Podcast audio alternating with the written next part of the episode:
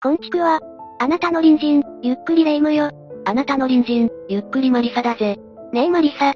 ドラえもんって近未来のお話よね。突然どうした？ドラえもんとは今更だな。近未来といえば、ドラえもんが来たのは22世紀だから、まあ間違ってはないな。ただドラえもん自体の連載は、1969年から始まっている。そういう意味では現在、2023年も、当時から考えると近未来と言えるかもな。1969年って、もう54年も前なのね。ドラえもんは22世紀から来たって。もう80年ぐらいしたら22世紀じゃない。そういえば、いつ21世紀になったのよ。ノストラダムスはいつ来たの？ノストラダムスは別に来ないだろ。来るのは恐怖の大王だったんじゃないか ?1999 年7月だったな。なんだってもう恐怖の大王は地球に来ていたのか木林。どうすれば誰が木林だ？レイムお前、そんなに MMR に出たいのか？そりゃそうよ。水曜スペシャル、川口博士の探検隊と同じレベルでね。何と比べてるんだ？ま、まあ、人の好みはそれぞれだからいいが、もう少しまともな番組とか。ちょっと、聞き捨てならないわね。川口博士隊長に謝りなさいよ。あと、先回りして映してるカメラマンさんにね。ちょ、それは言わないお約束だろ。そんなこと言ったら、木林も突っ込み待ちじゃないか？まったく。ノストラダムスで時代が止まってるって、どれだけ時を止めてるんだよレイム。ふふ。私のスタンドの力は凄まじいのよ。ピオ様の、なるほどザワールドなんか目じゃないのよ。なるほどは余計だ。横取り40万、懐かしいな。クスタエリコさんは元気かな。と、そういうお話じゃないの。近未来の話よ。なんでそんな近未来にこだわるんだ？いや、近頃の日本って、なんだか夢がないじゃない？近未来になればきっと、素晴らしい世界になるんじゃないかなって思ってね。ああ、いつもの妄想か。霊夢の得意技だよな。なんかいいことが起きるって楽天的な思考。まあ、悪いことじゃないけどな。何よ。寂しいわねマリサ。近未来って言葉、なんか夢があるじゃない？遠すぎず近すぎない、新しい未来って感じで。イメージの話だな。そんな夢見たこと言ってると、おかしな連中に食い物にされちまうぞ。どういうことよ。相変わらずマリサはネイティブね。もっと前向きに。ネイティブじゃない。ネガティブだ。それに俺はネガティブじゃない。冷静に分析してるって言ってくれ。しょうがない。そんな騙されそうな霊夢に、今日は一つ教訓を解説しよう。また変な事件のお話？私は引っかかったりしないから大丈夫よ。霊夢はお金好きか？百歩、大好きよ。ダメだな。今日解説するのは、近未来通信の詐欺事件だぜ。近未来お金の匂いがするわ。しっかり聞けよ。この事件は、ネット技術を使って通話料を安くする、IP 電話事業を展開しているという触れ込みで、詐欺を行った事件だ。かつて金の現物まがい商法、ペーパー商法で被害を与えた、トヨタ商事事件の再来とも言われている事件だ。近未来がトヨタ商事と同レベルって、近未来のイメージを返しなさいよ。どんなイメージだよ。もう解説するぞ。じゃあみんなも、それではゆっくりしていってね。まず、株式会社近未来通信は、東京都にあった電気通信事業者だ。あったってことは、ああ、2011年に経営破綻をしている。この会社の事業内容はきな臭くて、国際電話用プリペイドカードの販売に加え、固定電話より通話料の安い IP 電話を展開すると謳っていた。IP 電話って昔よく聞いたわね。ああ、IP 電話はよく聞くが、ちょっと仕組みについて解説しようか。IP 電話とは、インターネット接続によって通話ができる電話のことを言う。インターネットプロトコルを利用した IP 回線を介して、音声通信ができるんだ。ふむふむ？音響カプラ？それともパソコン通信？に吹き霊夢はまず脳みそをアップデートしろ。いつの時代だよ。まず IP 電話には大きく3つのタイプがある。1つ目は、0ABJ 番号 IP 電話だ。03や06などの、市外局番から始まる固定電話番号のことを言うぞ。全10桁の数字が、市外局番の2桁足す市内局番の4桁の4桁の加入者番号という構成になっている。10桁、0ABCDE の FGHJ と表すことから、総務省の定める通話品質である、接続品質、総合品質、安定品質、ネットワーク品質の4つの基準を満たす必要がある。そのため、通常の固定電話と同じく音質が安定していて、遅延が起こりにくいんだ。なんかいいことずくめって感じね。二つ目は 050IP 電話だ。050から始まる、11桁の電話番号のことだな。0ABJ 番号と違い、市外局番、市内局番といった地域の情報が含まれないため、携帯電話やスマートフォンでも使えるんだ。なるほどね。時々営業の勧誘電話がかかってくることあるけど、050って何かしらって思ってたわ。三つ目は通話アプリだ。電話回線や携帯キャリアの電話を利用せず、インターネット回線を使って音声通話ができるアプリのことだ。初期費用がかからない、電話番号がいらないといった特徴がある。要は IP 電話は、インターネットを介した電話回線のことを言うんだ。ってことは、電話代がかからないってこと？回線使用料、プロバイダ料金などかかるから正確とは言えないが、少なくとも料金について、距離による変動がない。IP 電話同士で通話料無料のサービスなど、様々なメリットがあるんだ。それじゃ、なんか近未来の電話って感じがするわね。そうか。それじゃ、近未来通信の事業内容の解説に戻ろう。近未来通信の事業内容は、国内外に独自の中継局を設置し、他社の電話網とネットをつないで、格安料金で通話サービスを提供する。そうすることで、アパートの一室などに設ける中継局の通信用サーバーの設置費用を出資した。オーナーには、電話利用者が払う利用料から配当を支払う。このオーナー、つまり出資者は、2年で資金回収が可能としていたんだ。ほうほう。なんだか儲かりそうな気がするわね。この近未来通信は多くの新聞に、オーナー募集の全面広告をたびたび掲載していた。法人、個人、どこに住んでいるかに関係なく参加できる制度で、オーナーが支払う投資額は加盟金などを含め、1件あたり最低約1100万円だった。最低1100万円そのお金が用意できないわ。残念。いや、幸せだなレイム。失うものがなくて、人はいる時よりも、失う時の方が精神的な衝撃は大きい、という研究もあるからな。まあ、オーナーに加入するために最低でも1100万円を払うというのは、怪しさが極まっているがな。そんな怪しさ満載な、近未来通信の広告戦略を解説していこう。近未来通信は、女優や元プロ野球選手などを起用して広告を展開していた。まあ、これは今でもよくある話よね。テレビでは、通話料の安さを売りにした IP 電話の CM を流していた一方で、新聞や雑誌などでは、投資家募集の広告を頻繁に掲載し、プロ野球マスターズリーグでは、札幌アンビシャスのチームスポンサーをしていたんだ。そんなことまでしてたの？すごいわね。それじゃ信用しちゃうわよ。2006年には、冠大会として女子プロゴルフトーナメントである、近未来通信、クイーンズオープンゴルフトーナメントを主催していたんだ。女子プロゴルフの大会まで。まあ、こちらは2007年以降開催しないことが決まり、1回限りで終了している。なんか、よくある投資詐欺の広告等戦略より、かなりお金を使ってるわね。ああ。このことも被害が拡大する要因の一つになった。次に、近未来通信の事業実態について解説をしていこうか。2006年8月29日、読売新聞が、近未来通信が配当の大半を、他の投資家の資金で賄っていたと報じた。読売新聞がスクープしたのね。今だったら文春かしら。9月19日には同志が続報で、営業役員が還元金から配当せず、投資家から集めた資金から経費を差し引いた上で、適当な数字をでっち上げて配当金を支払っていたと報じる。そしてこれらの報道の影響で、11月以降は配当金の支給がストップすることになる。ええ報道のせいなの？いや、そうじゃないだろう。もう隠せない、そう開き直ったんだろうな。11月12日の朝日新聞によると、総務省が電気通信事業法による強制力に基づく報告を、11月9日までに求めたが、期日までに十分な回答を行っていなかったそうだ。11月20日には読売新聞が、近未来通信本社閉鎖、にしてんも電話通じずと報じて、11月26日に総務省は立ち入り検査を行う。これ、相当やばいんじゃないの？ああ、11月15日までに社長を除く全役員が辞任し、また営業社員全員を解雇したことも明らかになる。さらに社会保険料や都税の滞納などでも、滞納処分を受けることになった。これは、完全に飛んだわね。11月30日の朝日新聞によって、国内外の中継局2466台のうち、実際に稼働しているのはわずか7台に過ぎず、2005年7月期の売上高151億円の中で、通信業務による収入は3億円、固定電話の契約者数は587人のみ、という状態だったことが明らかになったんだ。うへ。それって、通信事業として成り立ってないじゃない。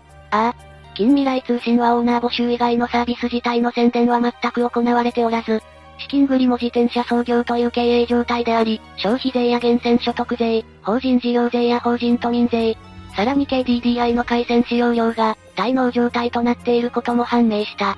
同日に KDDI の回線が契約解除により利用停止となり、サービス提供は不可能となったんだ。完全アウトね。っていうかいきなりすぎで、みんなびっくりしたでしょうね。ちなみに自転車操業ってたまに聞くけど、どういうこと？そうだな。どんな感じなものかというと、操業をやめてしまえば倒産するほかない法人が、慢性的な赤字状態でありながら、他人資本を次々に回転させて操業を続けていく状態のことだな。自転車は走っている間は倒れないが、止まると倒れてしまうことに例えているぞ。評論家の薄井義美氏によって造語されたんだぜ。豆知識ありがとうマリサ。要するに、漕ぎ続けないとどうしようもない状態ってことね。まあな。だが本当はこれらのビジネス、いや詐欺の首謀者にとっては、最初から破綻が予見できているのに次々に新たな出資者を募ることで、自転車創業的に資金を調達して、さも経営や運用が成り立っているかのように取り繕いつつ人々を騙して、結局出資者に大きな損害を与える詐欺となる。まさに今回の事件ね。ちなみにネズミ講も自転車創業であることが多いぞ。まあ、そもそも違法な上に最後が見えてるからな。近未来通信の事業実態に戻ろう。日本経済新聞によると12月2日被害者弁護団が、東京都内で投資家に対する初の説明会を開催、同社について破産を申し立てる方針が明らかとなった。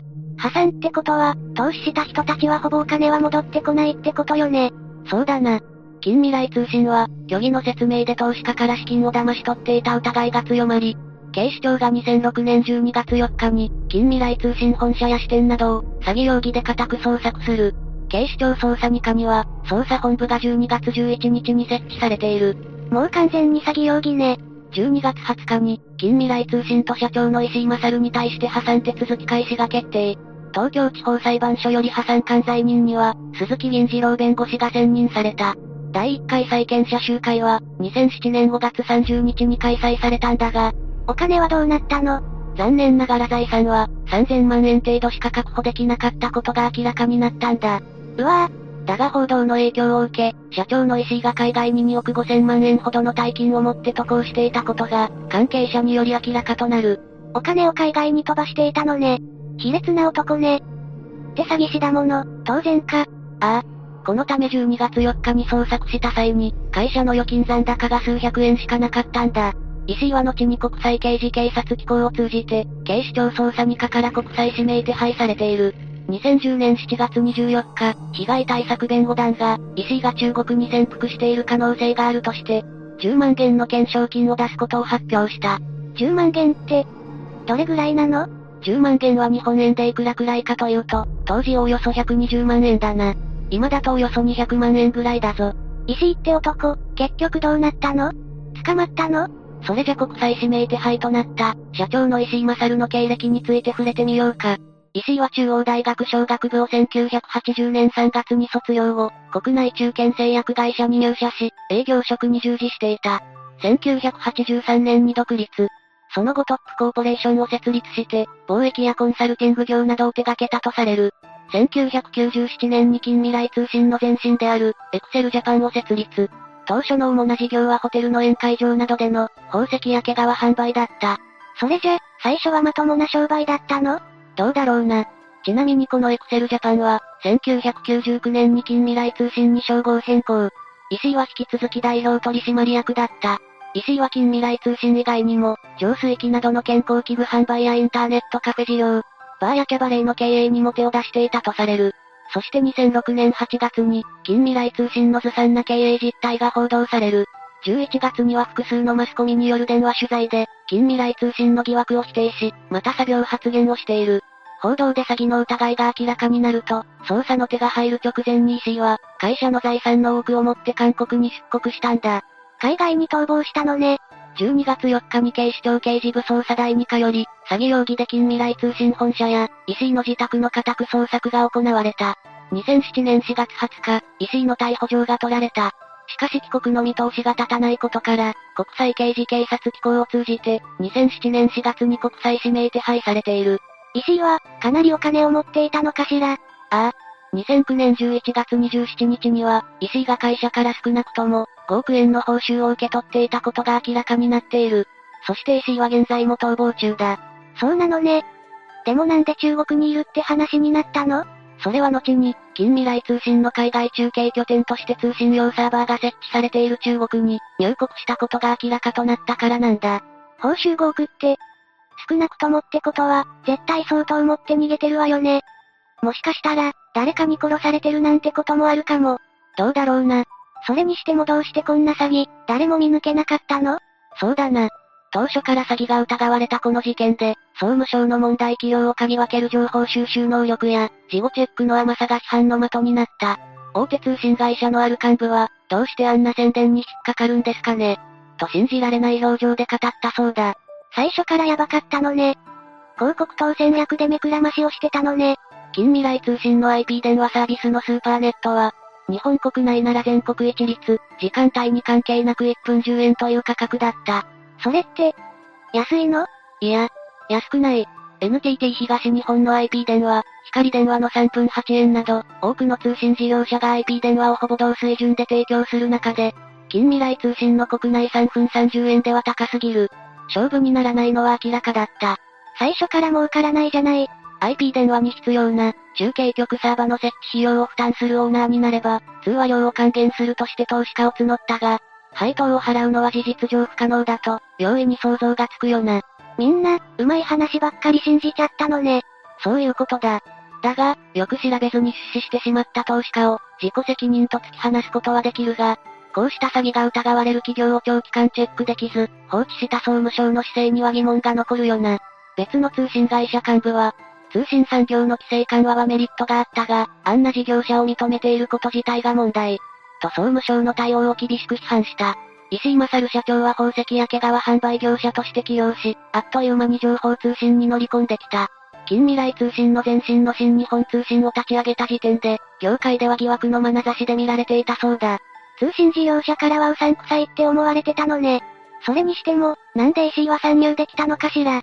そうだな、まず通信事業は1985年から規制緩和が進み、2004年の電気通信事業法の法改正では、自前の通信回線設備を持たない近未来通信のような事業者は、所在地と事業内容を届けるだけで参入できたんだ。財務諸表も届けで事業者は、提出しなくてよかったりしたんだ。それって、結構な競争になったんじゃないの？ああ。今では約1万4000社が、通信事業に参入しているそうだぜ。まさによく赤混交ね。それじゃ一般消費者は、かなり知識がないと見抜けないわよね。そうだな。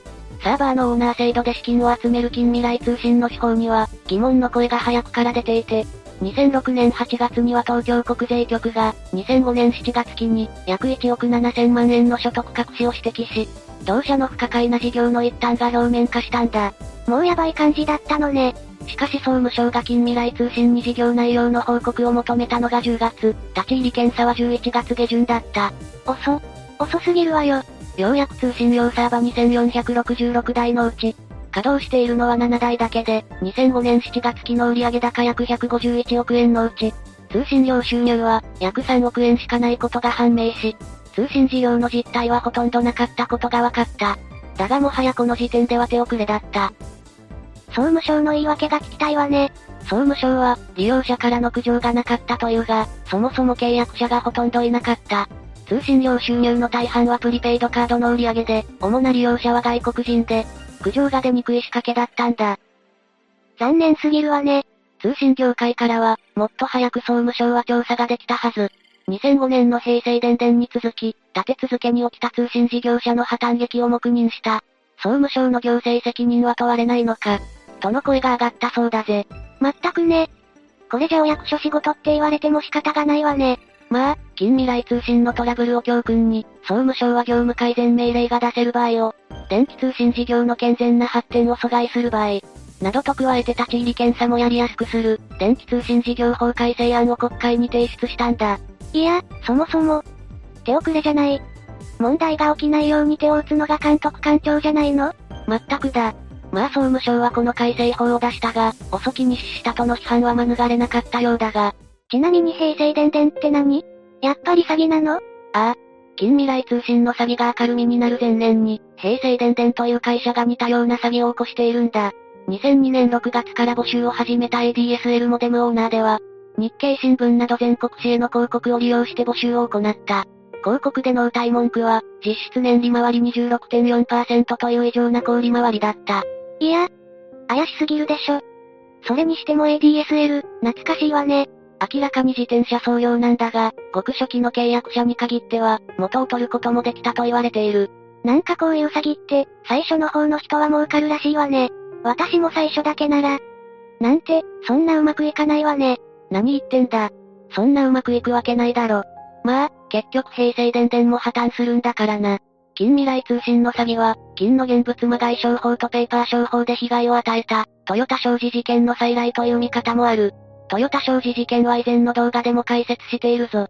簡単に解説すると、客は金の地金を購入する契約を結ぶが、現物は客に引き渡さずに会社が預かり、純金ファミリー契約証券という証券を、代金と引き換えに渡す形式を取った。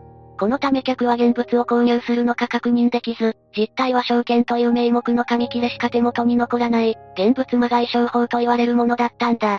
ただの紙切れでお金を集めてたのよね。近未来通信の場合は、IP 電話事業を展開しているという触れ込みで、現物魔害商法に近しい詐欺と言えるだろうな。自分には関係ないからと油断していると、いつの間にか甘い話に乗ってしまう可能性もなきにしもあらずだ。そうね。近未来って言葉に騙されちゃダメね。